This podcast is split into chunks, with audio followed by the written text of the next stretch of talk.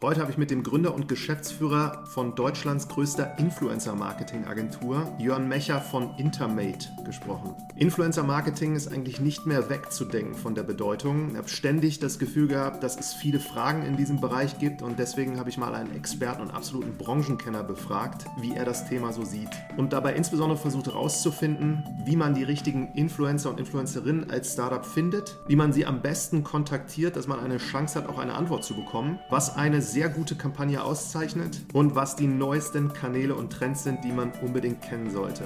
Wir haben dabei natürlich über TikTok gesprochen und Jörn hat ein paar Beispiele geteilt von Unternehmen, die sehr erfolgreich auf TikTok unterwegs sind. Parallel hat er natürlich auch über Intermate erzählt, über die Anfangsphasen, wie sie ihre ersten Kunden gewonnen haben, dass sie vorwiegend über Mediaagenturen gegangen sind und irgendwann den Kanal PR für sich entdeckt haben und demzufolge häufig in der Presse waren, was wiederum zu Anfragen geführt hat und mittlerweile betreuen sie das Who is Who von den Marken, die man in Deutschland so kennt. Das Team von Intermate hat circa 100 Mitarbeiterinnen und Mitarbeiter, Standorte in Berlin und in Hamburg. Und ich bin voll überzeugt, dass sich Gründerinnen und Gründer, die sich für das Thema Influencer Marketing interessieren, hier einige wertvolle Learnings für sich mitnehmen können. Hört euch am besten selbst an, was Jon zu erzählen hat. Los geht's.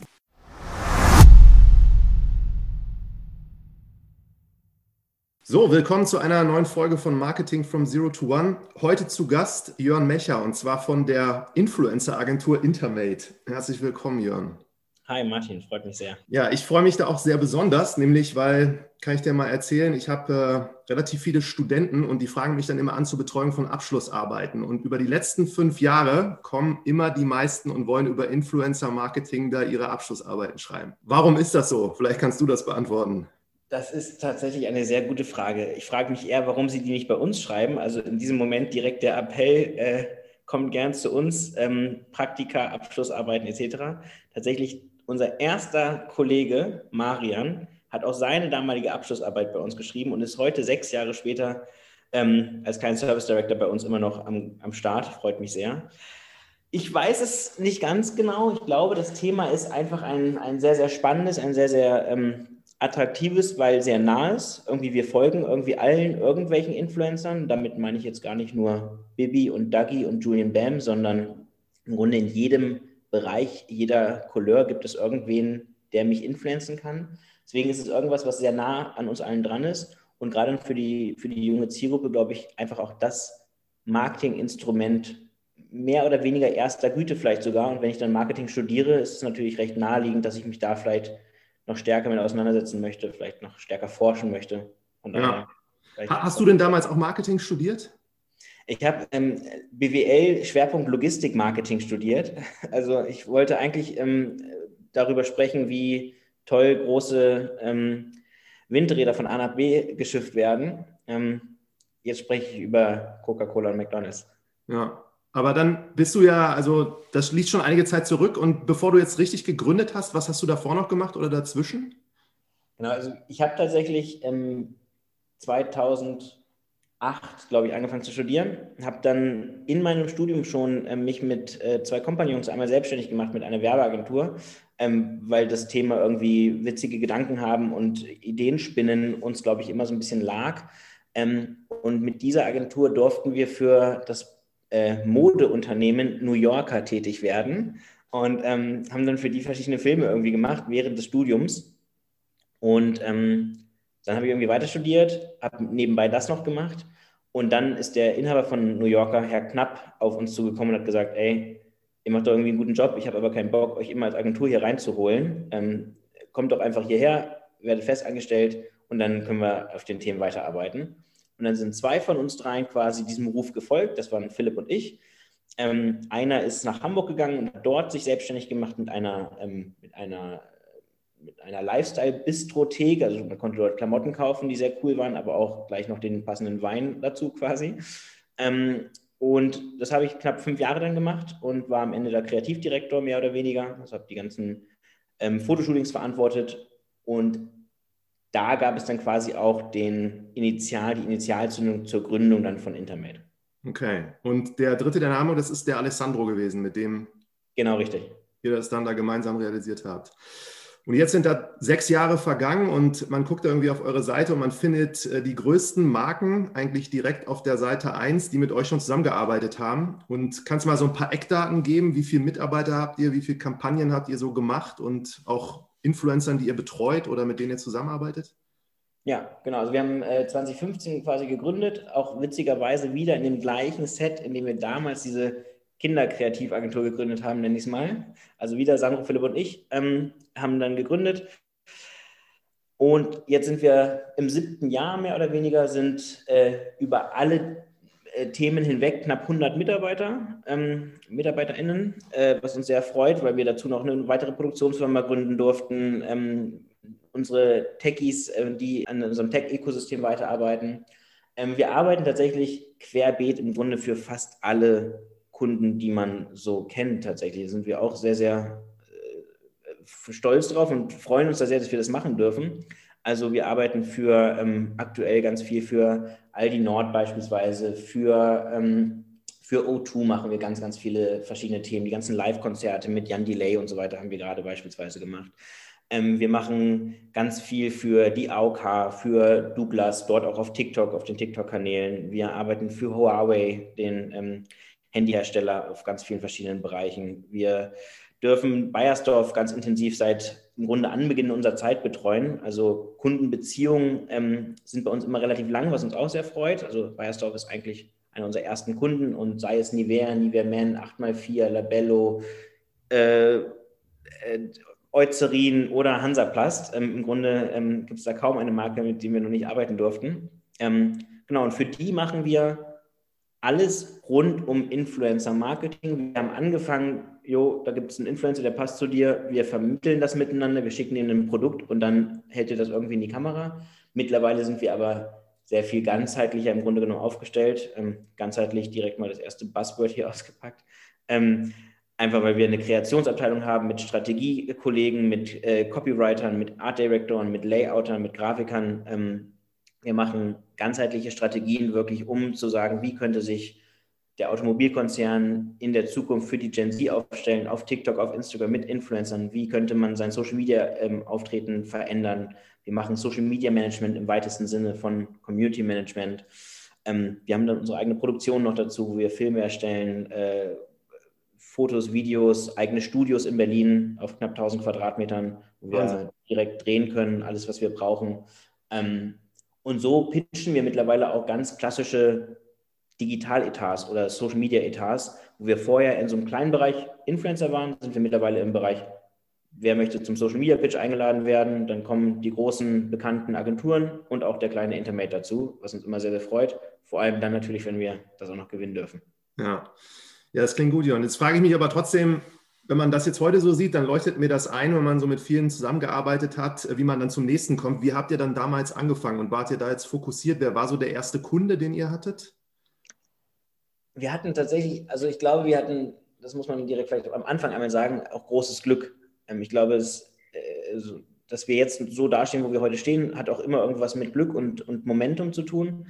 Und wir haben also durch die Rolle auch bei New Yorker kannten wir natürlich irgendwie zwei, drei Agenturen und vor allem auch Media-Agenturen. Also Media-Agenturen vielleicht kurz im Kontext, bündeln Media-Etats von ganz vielen Kunden und ähm, haben quasi ganz viele Kunden unter ihren Fittichen in der Regel. Und dann gibt es so die drei, vier, fünf großen. Und einer unserer An ersten Anrufe galt dem damaligen Geschäftsführer der Mediacom in Deutschland, den ich noch von New Yorker irgendwie kannte. Da haben wir gesagt, hier, wir kennen uns doch, konnte sich jetzt nicht so richtig erinnern, aber so einen Anruf kann man dann natürlich auch nicht sagen, nee, wir kennen uns nicht. Also da haben wir einfach dann vorgedroschen und gesagt, doch, wir kennen uns genau, wir sollten mal sprechen, weil wir machen nämlich jetzt das und das. Und das war für ihn ein sehr, sehr spannender, spannender Weg, weil es gab noch keine richtigen Influencer 2015. Es war so Blogger Relations war das Thema damals noch. Und so Influencer auf Instagram war spannend, weil es gab schon YouTuber, auch Mediakraft mit Networks, aber wirklich so etwas kleineren Budgets, etwas schneller und auf so einem schnell wachsenden ähm, Medium wie Instagram gab es das noch nicht so richtig viel. Und da haben wir dann die Mediacom recht schnell überzeugen dürfen, ähm, mit uns was machen zu können. Und dann war der erste Kunde tatsächlich EA Games, wo wir mit der Mediacom gemeinsam Sims 4 beworben haben. danach kam, glaube ich, ein ganz kleines Telekom-Thema und dann dachten Sandro, Philipp und ich, okay, ab jetzt müssen wir nie wieder arbeiten. Das, das war's. Das waren ganz kleine Budgets, also glaube ich vierstellig. Aber wir wussten halt auch nicht, was noch dranhängt, also was Steuern sind und ähm, dass man jetzt vielleicht auch nochmal eine andere Art von Hardware braucht und so weiter und so fort. Deswegen hing dann doch nicht so viel dran. Ähm, und dann kam relativ schnell tatsächlich auch Bayersdorf, wo wir auch einfach über drehte Ecken, Freunde, Kontakte, der hat jemand ein Praktikum gemacht und, und das Thema war halt in dem Moment einfach noch sehr heiß und spannend, sodass die Türen einfach geöffneter waren, als wenn der Verlag AB zum neunten Mal hinkommt und sagt, jetzt haben wir noch eine neue Display-Ad, die letztes Jahr ähnlich aussah, aber eigentlich das gleiche ist, haben wir halt mit einem komplett neuen Produkt. Und deswegen hilf, hilf uns, äh, hat uns das geholfen, in den ersten Jahren wirklich Tür und Tor aufzutreten. Und dann haben wir am Anfang wirklich die Mediaagenturen approached, weil genau aus dem eben genannten, die haben ganz viele Kunden. Wir hatten dann quasi drei, vier Mediaagenturen, haben uns dort irgendwie zum Preferred Partner äh, hochgearbeitet und dann hatten wir mit denen natürlich einen Hebel. Ein Hebel und konnten das wirklich leveragen auf ganz viele Kunden. Und dann hatten wir quasi unsere drei, vier, fünf Ansprechpartner in der Agentur, die für uns wieder drei, vier, fünf Kunden je Ansprechpartner hatten. Und so hatten wir einen super, super coolen Leverage. Aber das wäre ja auch ganz interessant, wenn du noch einmal kurz erklärst, Mediaagenturen, wie das dann funktioniert. Also die haben dann Etats von den Unternehmen und die verteilen dann einfach auf verschiedene Kanäle und dann kontaktieren sie euch und sagen so, macht mal was auf, auf Instagram oder YouTube. Genau, also am, am Beispiel vielleicht von äh, ohne jetzt irgendwie zu viel Kunden zu nennen, Mediaagentur A und Kunde B. Kunde B möchte zum Beispiel mit dem 100 Millionen Etat, der vielleicht bei der Agentur liegt, jetzt mal einfach nur um eine Größe zu nennen, möchten die ihre gesamte Zielgruppe abdecken. Das heißt, da geht viel in TV, die bündeln quasi die verschiedenen TV-Sender, wo kann ich welche Werbung schalten, um welche Zielgruppe zu erreichen. Da sie das für ganz viele Kunden machen, kriegen sie quasi auch wieder günstigere Preise, da sie einfach dann Mengenrabatte quasi bekommen. Diese Preise geben sie an den Kunden weiter, sodass er auch einen einen, einen Hebel hat, mit der Agentur zusammenzuarbeiten. Und das verschiedene, die verschiedenen Media-Inventare werden dort halt organisiert und orchestriert. Und dann heißt es, okay, Fernsehen ist für die Zielgruppe spannend, Influencer ist aber für die Zielgruppe spannend. Influencer können wir selber vielleicht gar nicht unbedingt, kaufen wir uns dazu, sagen, hier haben wir einen Partner und wir waren dann der Partner in ganz vielen Fällen und durften dann quasi diesen Bereich übernehmen und haben dann natürlich auch recht schnell gelernt, wie Media eigentlich funktioniert. Also wie, welche KPIs sind, richtig, äh, sind wichtig, welche KPIs müssen wir reporten, ähm, was sind klassische Media-Pläne, ähm, also wann finden wir am besten statt, wie bauen wir das so zusammen, dass es in die TV-Kampagne passt oder auch nicht. Haben da recht viel gelernt und auch da recht viel Anforderungen bekommen, die uns dann auch so ein bisschen geformt haben, weil wir gemerkt haben, okay, die wollen das so von uns, das können wir noch gar nicht, da müssen wir jetzt jemanden holen, der das kennt. Und so ist das dann quasi auch um die Anforderungen der Agenturen gewachsen, so ein bisschen. Und die Kunden sind dann der Reihe nach gekommen, ohne, also es waren die Weiterempfehlungen und ihr habt das aber jetzt dann bei Storage verstanden, das ist schon über euer Netzwerk, hat sich das dann so entwickelt und so seid ihr dann immer zu dem nächsten gekommen und irgendwann spielt sich das dann auch durch Weiterempfehlungen hoch. Genau, also wir hatten tatsächlich bis zum letzten Jahr kein Sales. Also jetzt ist, Felix, und jetzt ist Felix da. Felix ist ein Sales-Kollege bei uns. Der ruft einfach mal ein paar Leute an und guckt, was passiert und hat auch immer mal so den Lucky Shot dabei. Aber wir haben wirklich, also unser wirklich größter Hebel war im Grunde ähm, die, der Mut, in die PR zu gehen am Ende dann tatsächlich. Weil wir haben viele Sachen gemacht, aber immer so ein bisschen im stillen Kämmerlein. Und wir dachten, wenn wir das jetzt erzählen, dann machen das ganz viele nach. Äh, völliger Quatsch, weil wir hatten ja auch schon Vorsprung und sagten, da muss man ja erstmal hinkommen. Und dann haben wir irgendwann den Mut zusammengefasst, jetzt gehen wir aus diesem Stealth-Mode raus, gehen an die Presse und gucken mal, ob jemand über das, was wir so machen, berichten möchte.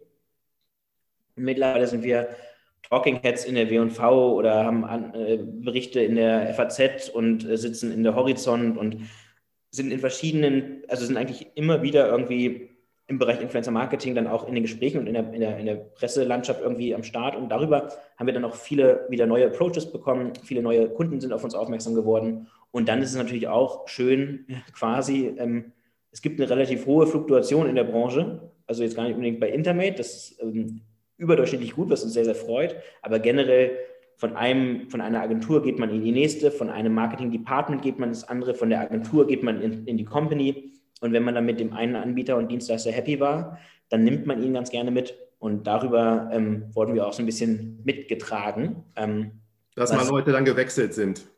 Genau, ja. Ja, sehr spannend. Ich habe auch gesehen, du warst hier Business Punk, was du erzählt hast, da ihr seid relativ präsent, auch selbst so als Person. Du schreibst Gastbeiträge, habe ich gesehen. Und genau. ihr habt dann euer Wissen da sehr aktiv geteilt. Noch irgendwelche anderen Sachen, die ihr gemacht habt? Also wie hat für euch so Social Media Marketing? Ähm, haben wir nie so richtig stark gemacht. Ähm, Earned ist natürlich irgendwie mal so das Schönste, was man so haben kann, in meinen Augen, wenn andere darüber berichten ähm, oder in anderen Medien, Fachmedien darüber berichten. Ähm, für uns ist natürlich, weil wir natürlich eine B2B-Kommunikation bräuchten, approach ich jetzt meinen Kunden, den CMO von Konzern ABC, mit einer Insta-Ad ah, schwierig. Mit einer LinkedIn-Ad vielleicht noch, aber LinkedIn ist mittlerweile ja auch ähm, so ein, also wie viele Sales-Anfragen von irgendwelchen wilden Coaches kriegt man bei LinkedIn. Also wie gut ist dann wirklich da die Conversion? Und so sind wir wirklich, wir probieren uns auf Messen zu tummeln, wir probieren ähm, Speaker-Slots zu bekommen auf der ähm, auf der DM Expo beispielsweise oder auf der CMCX oder auf Fachmessen. Für uns war es sehr, sehr spannend, weg von Marketingmessen hin zu Fachmessen zu gehen, also auf dem Banking Summit zu sprechen, wie Influencer Marketing im Banking-Bereich funktionieren kann oder auf der ähm, Internorga äh, beispielsweise über die Food and Beverage Industrie zu sprechen und da Cases darzustellen. Mhm. Das ist für uns auch nochmal ein super Approach gewesen, um und ein super Hebel gewesen, um neue Kunden auch kennenzulernen und an neue Kunden heranzukommen. Aber ansonsten haben wir wirklich das große Glück, und das, ähm, Gott sei Dank ist es so, dreimal auf Holz. Viele finden uns tatsächlich, was wir uns natürlich total freut. Ähm, und das ist natürlich eine, eine schöne Situation auf jeden Fall. Glaube ich. Ich habe ja auch gesehen, also wenn man auf eure Homepage geht, da steht ja The Market Defining Influencer Agency und dann First to Run a Snapchat uh, Campaign, IGTV, diese ganzen eigentlich neuen Formate, jetzt TikTok. Und wollte ich dich auch mal fragen, was sind denn im Moment so das, was da am meisten irgendwie so bei den Unternehmen auf der Liste steht, was die jetzt gerne machen wollen?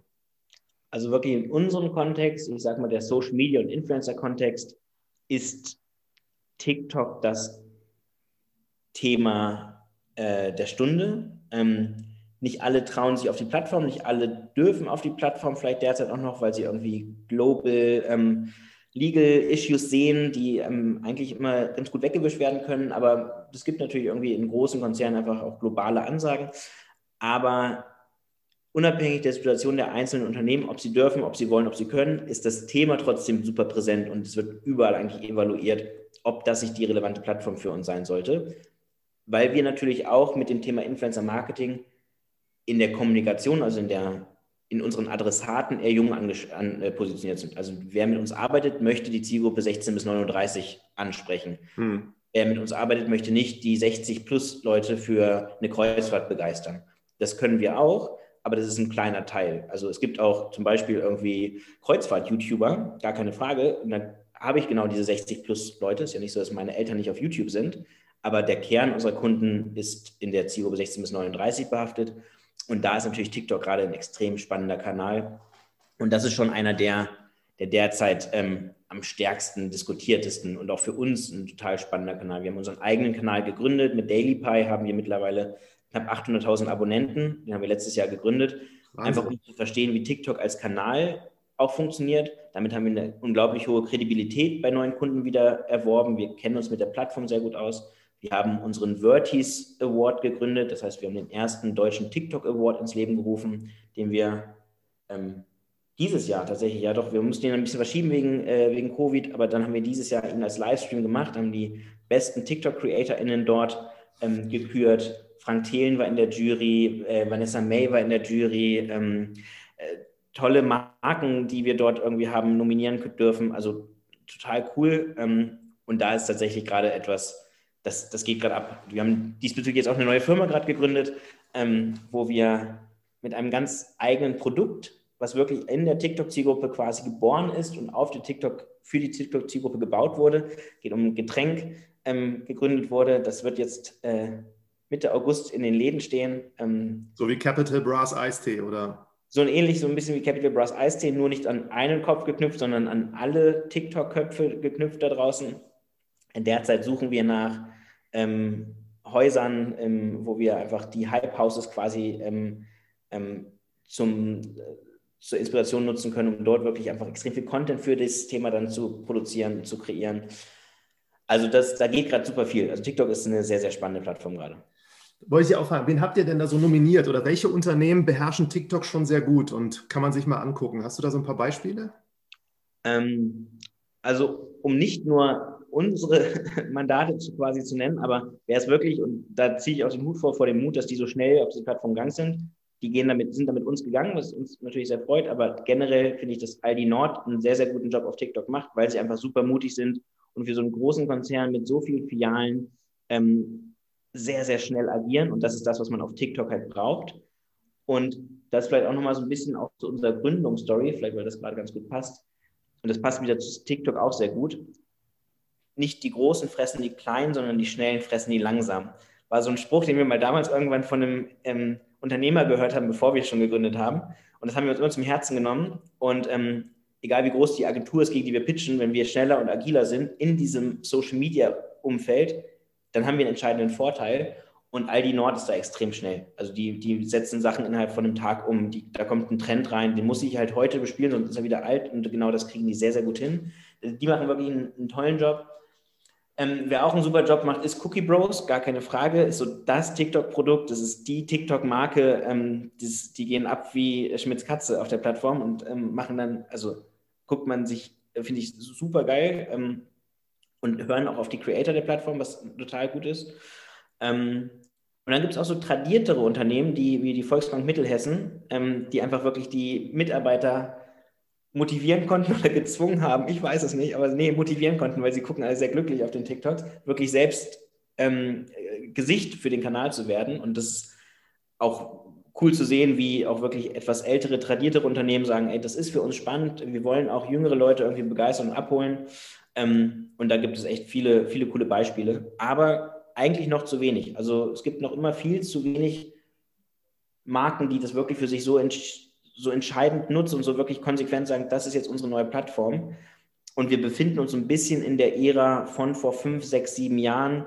Marken sind auf Facebook, ach, muss ich jetzt noch Instagram gehen? Jetzt sind sie auf Instagram, muss ich jetzt auf TikTok gehen? Da wird es einen Wandel geben, da wird der Wandel noch stattfinden. Und ich glaube, in sechs bis zwölf Monaten äh, sind die TikTok-Etats geplant, sind die TikTok-Budgets geplant für eigene TikTok-Kanäle. Ähm, und dann wird da nochmal ein, ein Ruck auf jeden Fall auch durch die Industrie gehen. Hast du da auch ein, zwei Startups, wo du sagen würdest, die machen das ziemlich gut? Ähm, bestimmt. Äh, jetzt muss ich kurz nachdenken. Wir ähm, arbeiten leider nicht ganz so viel mit Startups zusammen, was ähm, total spannend aber wäre. Aber wer das auf jeden Fall auch sehr, sehr gut macht, ist Snox. Ähm, die Boxershorts und Socken, äh, Boxershorts und Socken Startup, die haben TikTok für sich jetzt entdeckt. Das ist ein reiner E-Com-Player, die, die kennen sich digital extrem gut aus, probieren die neuen Plattformen aus und man sieht, dass die gerade relativ gut auf TikTok ähm, aktiv sind, dass die wissen, dass da irgendwie ein spannender, spannender Markt für sie ist. Und jetzt muss ich nochmal nachdenken, komme ich gleich nochmal drauf zurück. Dann stelle ich dir dann einfach nochmal eine andere Frage, nämlich so diese zweite Seite. Also du hast jetzt von den Marken erzählt, für die ihr arbeitet und wie die das nutzen. Aber nochmal zurück zu damals, wie habt ihr dann die Influencer so kontaktiert? Und ihr habt dann eigentlich so eine Zielstellung gekriegt von dieser Marke und dann seid ihr auf die Suche gegangen und seid an Influencer angetreten und habt gefragt, so wären die dabei oder wie funktionierte das? Das war natürlich vor sechs Jahren äh, noch deutlich einfacher, weil da war noch wenig ähm, Budget im Markt und wenn man da irgendwie mit 100 Euro gewedelt hat, dann ist halt jeder so, oh krass, ich kann mit meinen Followern Geld verdienen. Also vielleicht so ein bisschen als Referenz. Ähm, wir haben damals mit Caro Dauer eine Kampagne für HP gemacht. Da hatte Caro, glaube ich, 30.000 Abonnenten. Jetzt hat sie, glaube ich, zweieinhalb Millionen oder irgendwie so in der Größenordnung wahrscheinlich. Und ähm, das war natürlich dann, wenn Caro, die heute Deutschlands größter äh, Fashion-Exportschlager quasi ist, damals nur 35.000 hatte, kann man sich so ein bisschen vorstellen, wie die Welt aussah.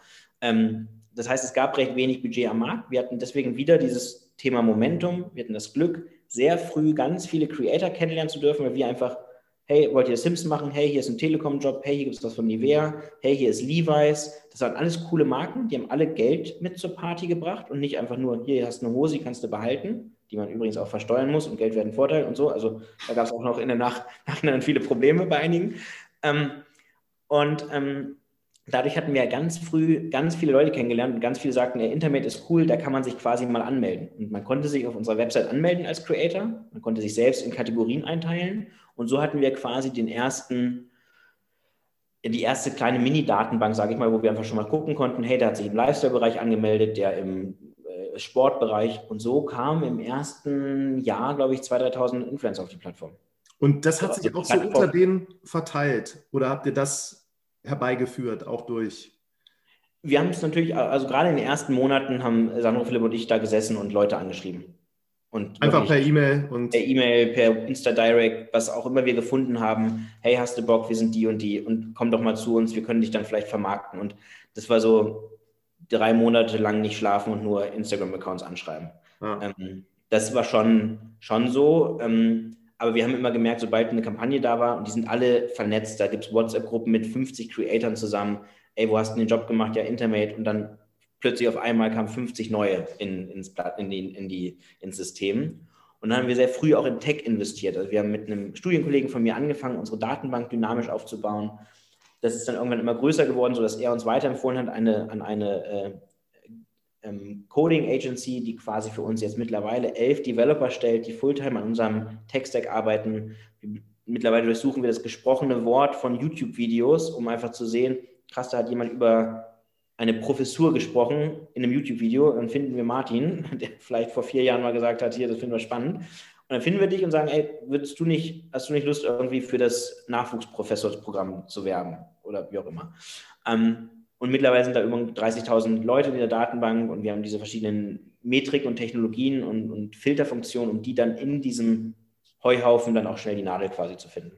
Ja, ja Wahnsinn. Und Letzter Block, über den ich gerne mit dir sprechen würde, ist jetzt auch aus der Sicht von Gründerinnen und Gründern. Also viele, die dieses Thema Influencer Marketing spannend finden. Und ich glaube manchmal, dass es da so Probleme und Herausforderungen gibt, so wie wähle ich jetzt so einen Influencer aus oder Influencerin? Wie kontaktiere ich diese Person, dass man die maximale Chance hat, zumindest eine Antwort zu kriegen oder klug ranzugehen? Hast du da sinnvolle Ratschläge, die du teilen kannst?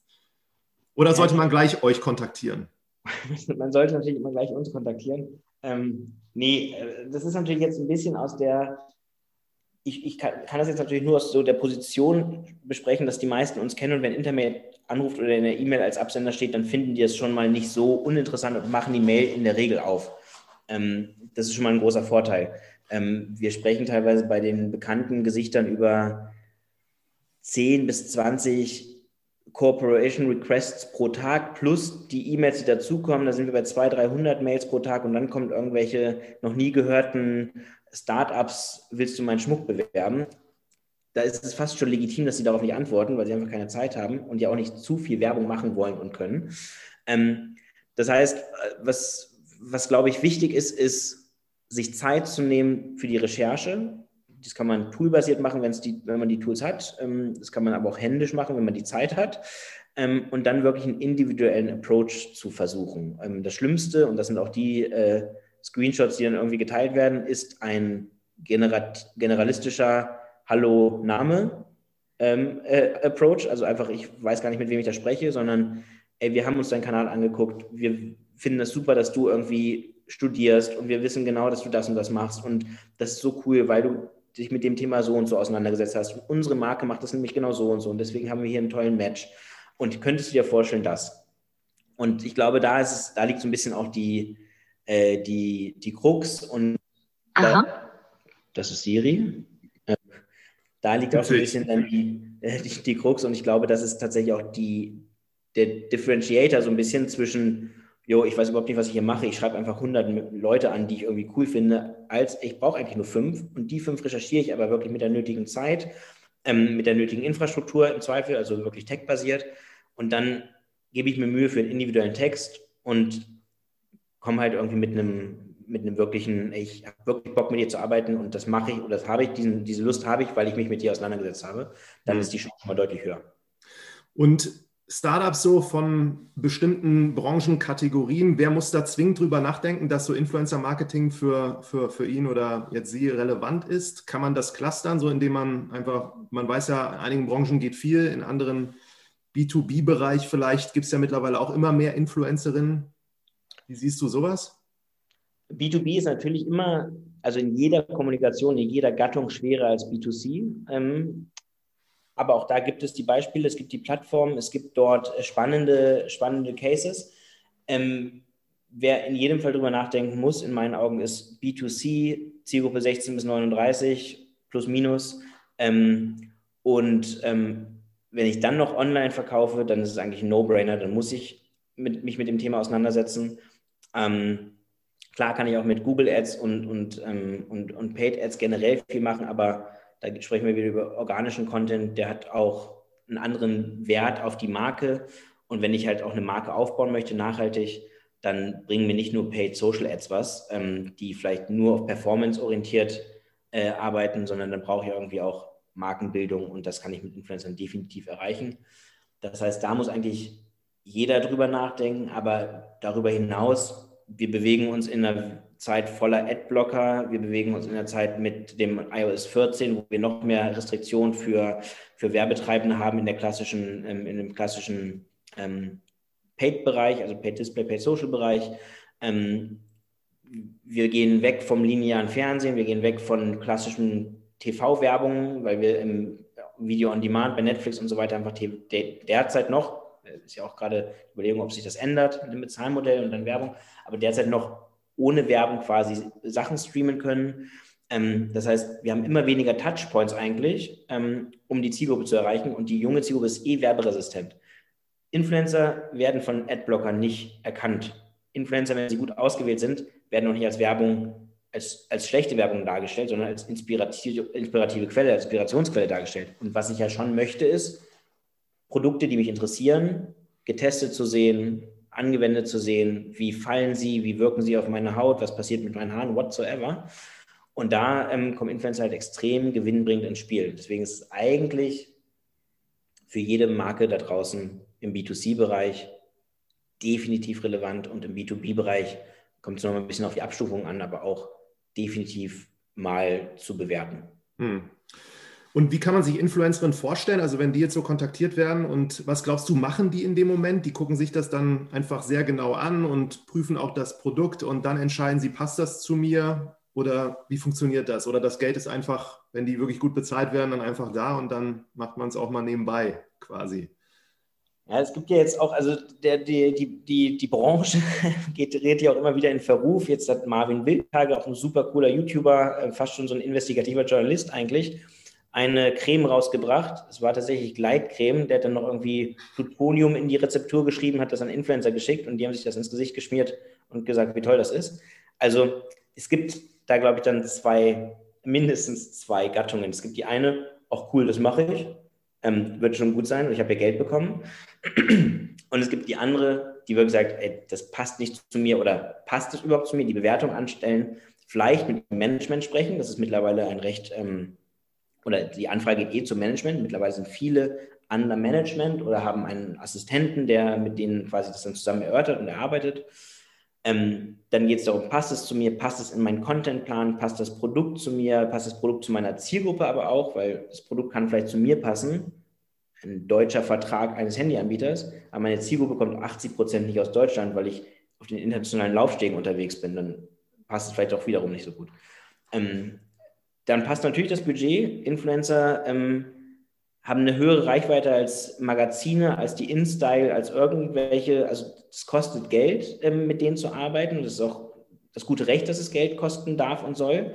Ähm, der Influencer ist ja nicht nur die, die, ähm, die Litwas-Säule, wo ich was draufkleben kann, sondern er ist auch der Fotograf, der Creative Director, der ähm, Stratege, der ähm, der, der sich auch vielleicht im Zweifel abnutzt mit der Werbung, der eine Halbwertszeit hat, die natürlich kürzer ist, je mehr Werbung er macht. Also irgendwann wird es, der macht ja nur noch Werbung, dann möchte ich das vielleicht nicht mehr. Also er ist ganz viel in eins. Er ist derjenige, der den Hate direkt abbekommt. Er ist derjenige, der das Lob direkt abbekommt. Ähm, er ist ganz viel in eins. Deswegen ist es einfach auch wertiger Content und eine wertige, ähm, eine wertige Werbeform. Ähm, und wenn das dann alles bewertet wird, dann kommt er auf uns äh, hoffentlich zurück und sagt, yo oder no. Ähm, und dann arbeiten wir zusammen und dann wird gebrieft, dann wird über das Konzept gesprochen, dann wird telefoniert, dann werden die Produkte verschickt. Es gibt auch Influencer und das ist auch gut so, gerade bei neuen Produkten, die sagen, ich brauche zwei Wochen mit dem Produkt, dann sage ich dir, ob ich dabei bin, dann testen die das, dann gucken die, ob das wirklich empfehlenswert ist. Ähm, das heißt, klar, es gibt die, man winkt mit Geld und die machen alles, aber das ist eher ein kleiner Teil, der dann natürlich so ein bisschen die gesamte Branche überschattet, sage ich mal. In der Regel gucken die schon genau, ob es zu ihnen passt. Hm. Man hört aber auch so raus, dass äh, ich glaube, die oft unterschätzt werden, so in dem Aufwand, was damit verbunden ist, da auch bestimmte Inhalte zu erstellen und sich da sehr detailliert Gedanken zu machen, da wie mache ich das, wie bringe ich das rüber und das bringt mich jetzt zu der letzten Frage da nochmal. So eine perfekte eigentlich Kampagne. Kannst du das irgendwie einschätzen vorher, ob was funktioniert oder nicht? Oder was man da eigentlich dann auch, wenn man sowas umsetzt, zwingend beachten muss? Ja, es gibt verschiedene Ebenen, würde ich sagen, ähm, die man sich so ein bisschen anschauen kann und muss. Also einmal die Plattform gibt irgendwas vor. Also zum Beispiel sagt TikTok auf der Plattform, don't make ads, make TikToks. Also wenn ich jetzt zu sehr in so einen werblichen Kontext gehe, dann kann ich von vornherein wahrscheinlich sagen, das wird nicht, das wird nicht funktionieren. Ähm, Instagram hat wiederum einen anderen Approach, was den Content angeht. Der muss ein bisschen anders aussehen. Das ist auch Fotocontent per se erstmal anders, im Feed zumindest.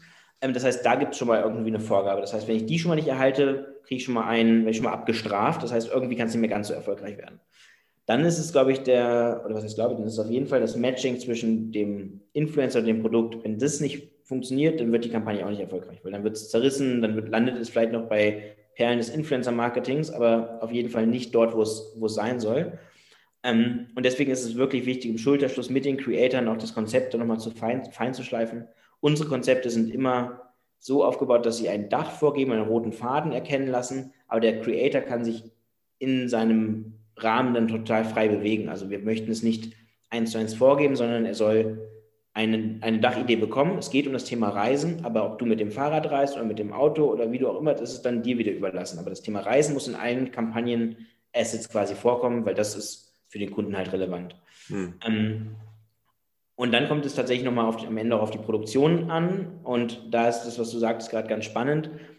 Die geben sich extrem viel Mühe. Manchmal sieht es nicht so aus. Manche geben sich auch nicht viel Mühe, aber die geben sich dann auch für den anderen Content nicht viel Mühe. Und der ist einfach mal schnell, schnell hingerotzt. Und dann ist es auch in Ordnung. Dann, dann weiß auch der Kunde, was er kriegt. Wenn der dann eine High-Glossy Production hätte, könnte ich wiederum sagen, wird wahrscheinlich auch nicht so gut funktionieren. Hm. Also es muss halt auch immer so ein bisschen der Qualität entsprechen. Und Qualität ist ja nicht immer nur, es muss gut sein, sondern Qualität ist, wenn die Erwartungen ähm, äh, betroffen werden oder die Erwartungen, ähm, ja doch, die Erwartungen getroffen werden. Und wenn meine Erwartung an einen Creator ist, der macht halt hingerotzten Content, dann wäre es halt nicht die Qualität, wenn er dann was ganz anderes macht.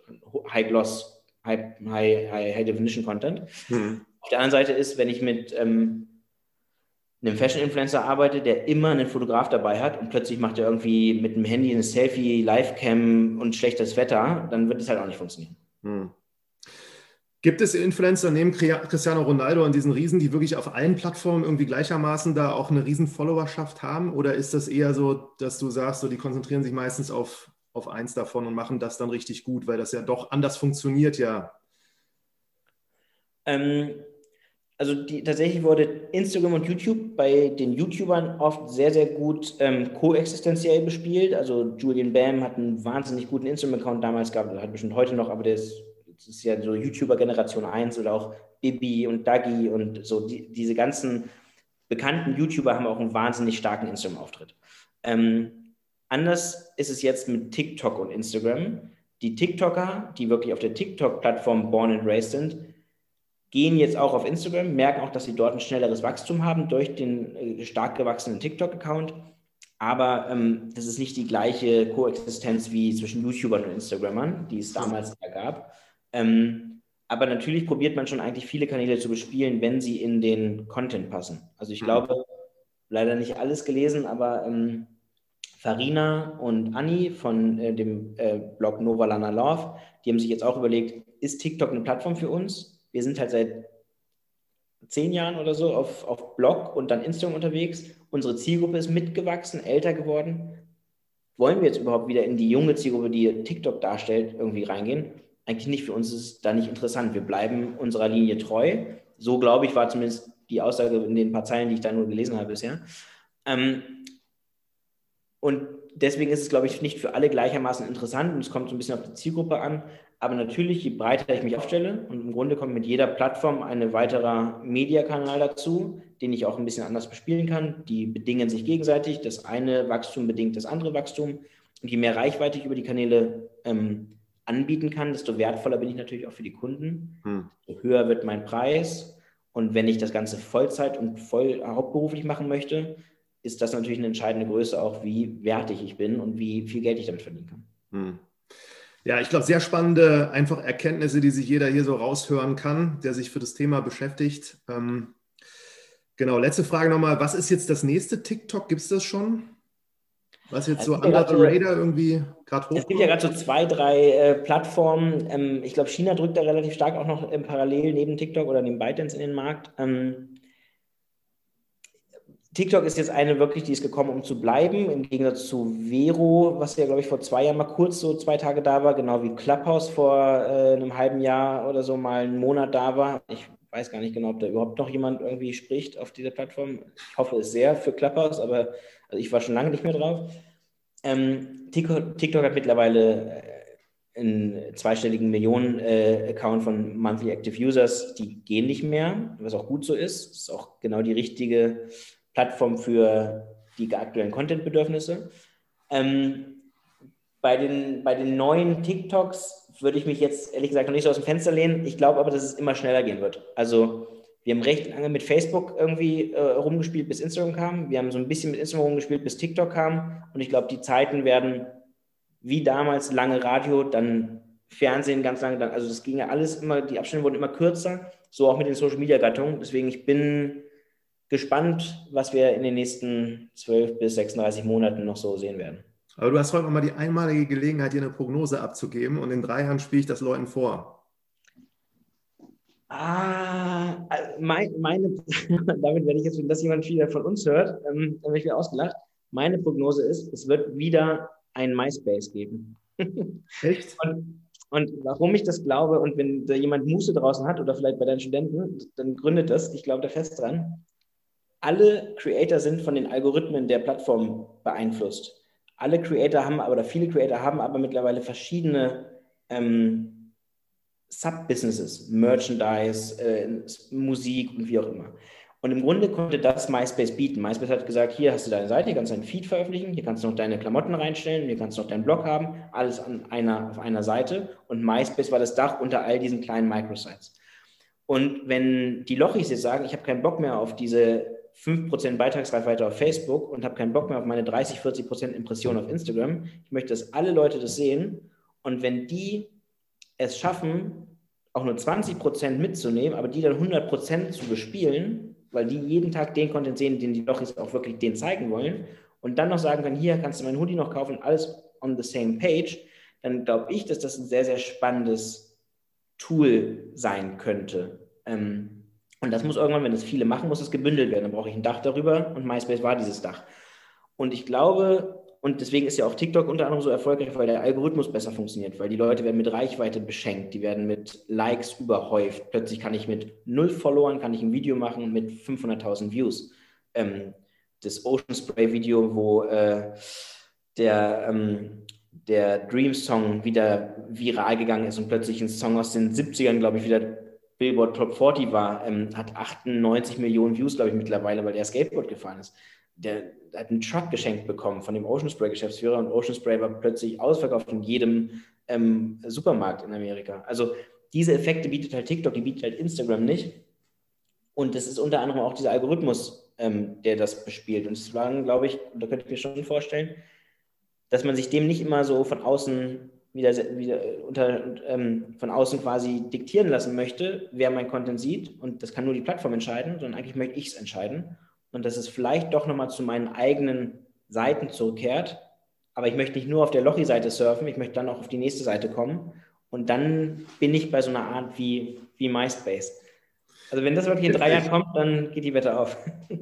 Ja, das ist echt witzig. Ich hatte auch gerade so irgendwie, als du es erzählt hast, da hatte nicht Ashton Kutscher irgendwas mal so von einer ähnlichen Plattform auch erzählt, wo er jetzt gewechselt ist, die auch so organisch funktioniert, wo jetzt keine Algorithmen mehr bestimmen, wer was sieht?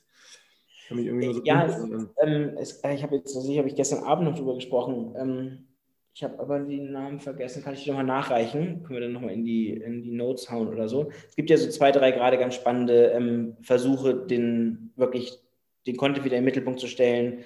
Ähm, den Community hieß das Ding. Unity? Community, glaube ich. Ach, Community, genau. Community ist eins. Und dann gibt es noch eins, glaube ich, irgendwie Horizont oder sowas. Oder irgendwie sowas gibt es, glaube ich, noch. Mhm. Ähm, also da kommen so ein paar Sachen, die, glaube ich, ein wenig mehr das Zepter beim Creator wieder liegen lassen, wer den Content sieht. Ähm, und das könnte früher oder später vielleicht mal spannend sein, aber am Ende ist es natürlich auch eine Geldfrage und äh, wer kommt mit wie viel Druck in den Markt. Ähm, und ähm, TikTok gibt halt einfach unglaublich Vollgas. Also das ist schon echt ein Wahnsinn.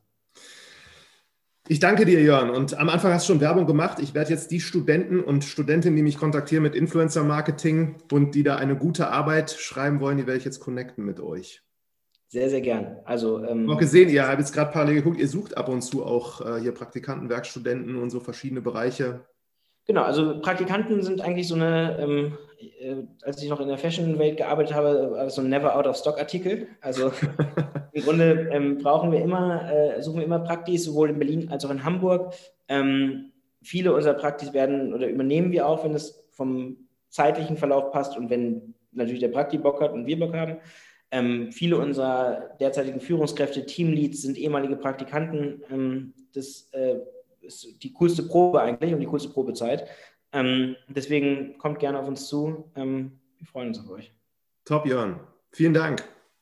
Danke dir, Martin.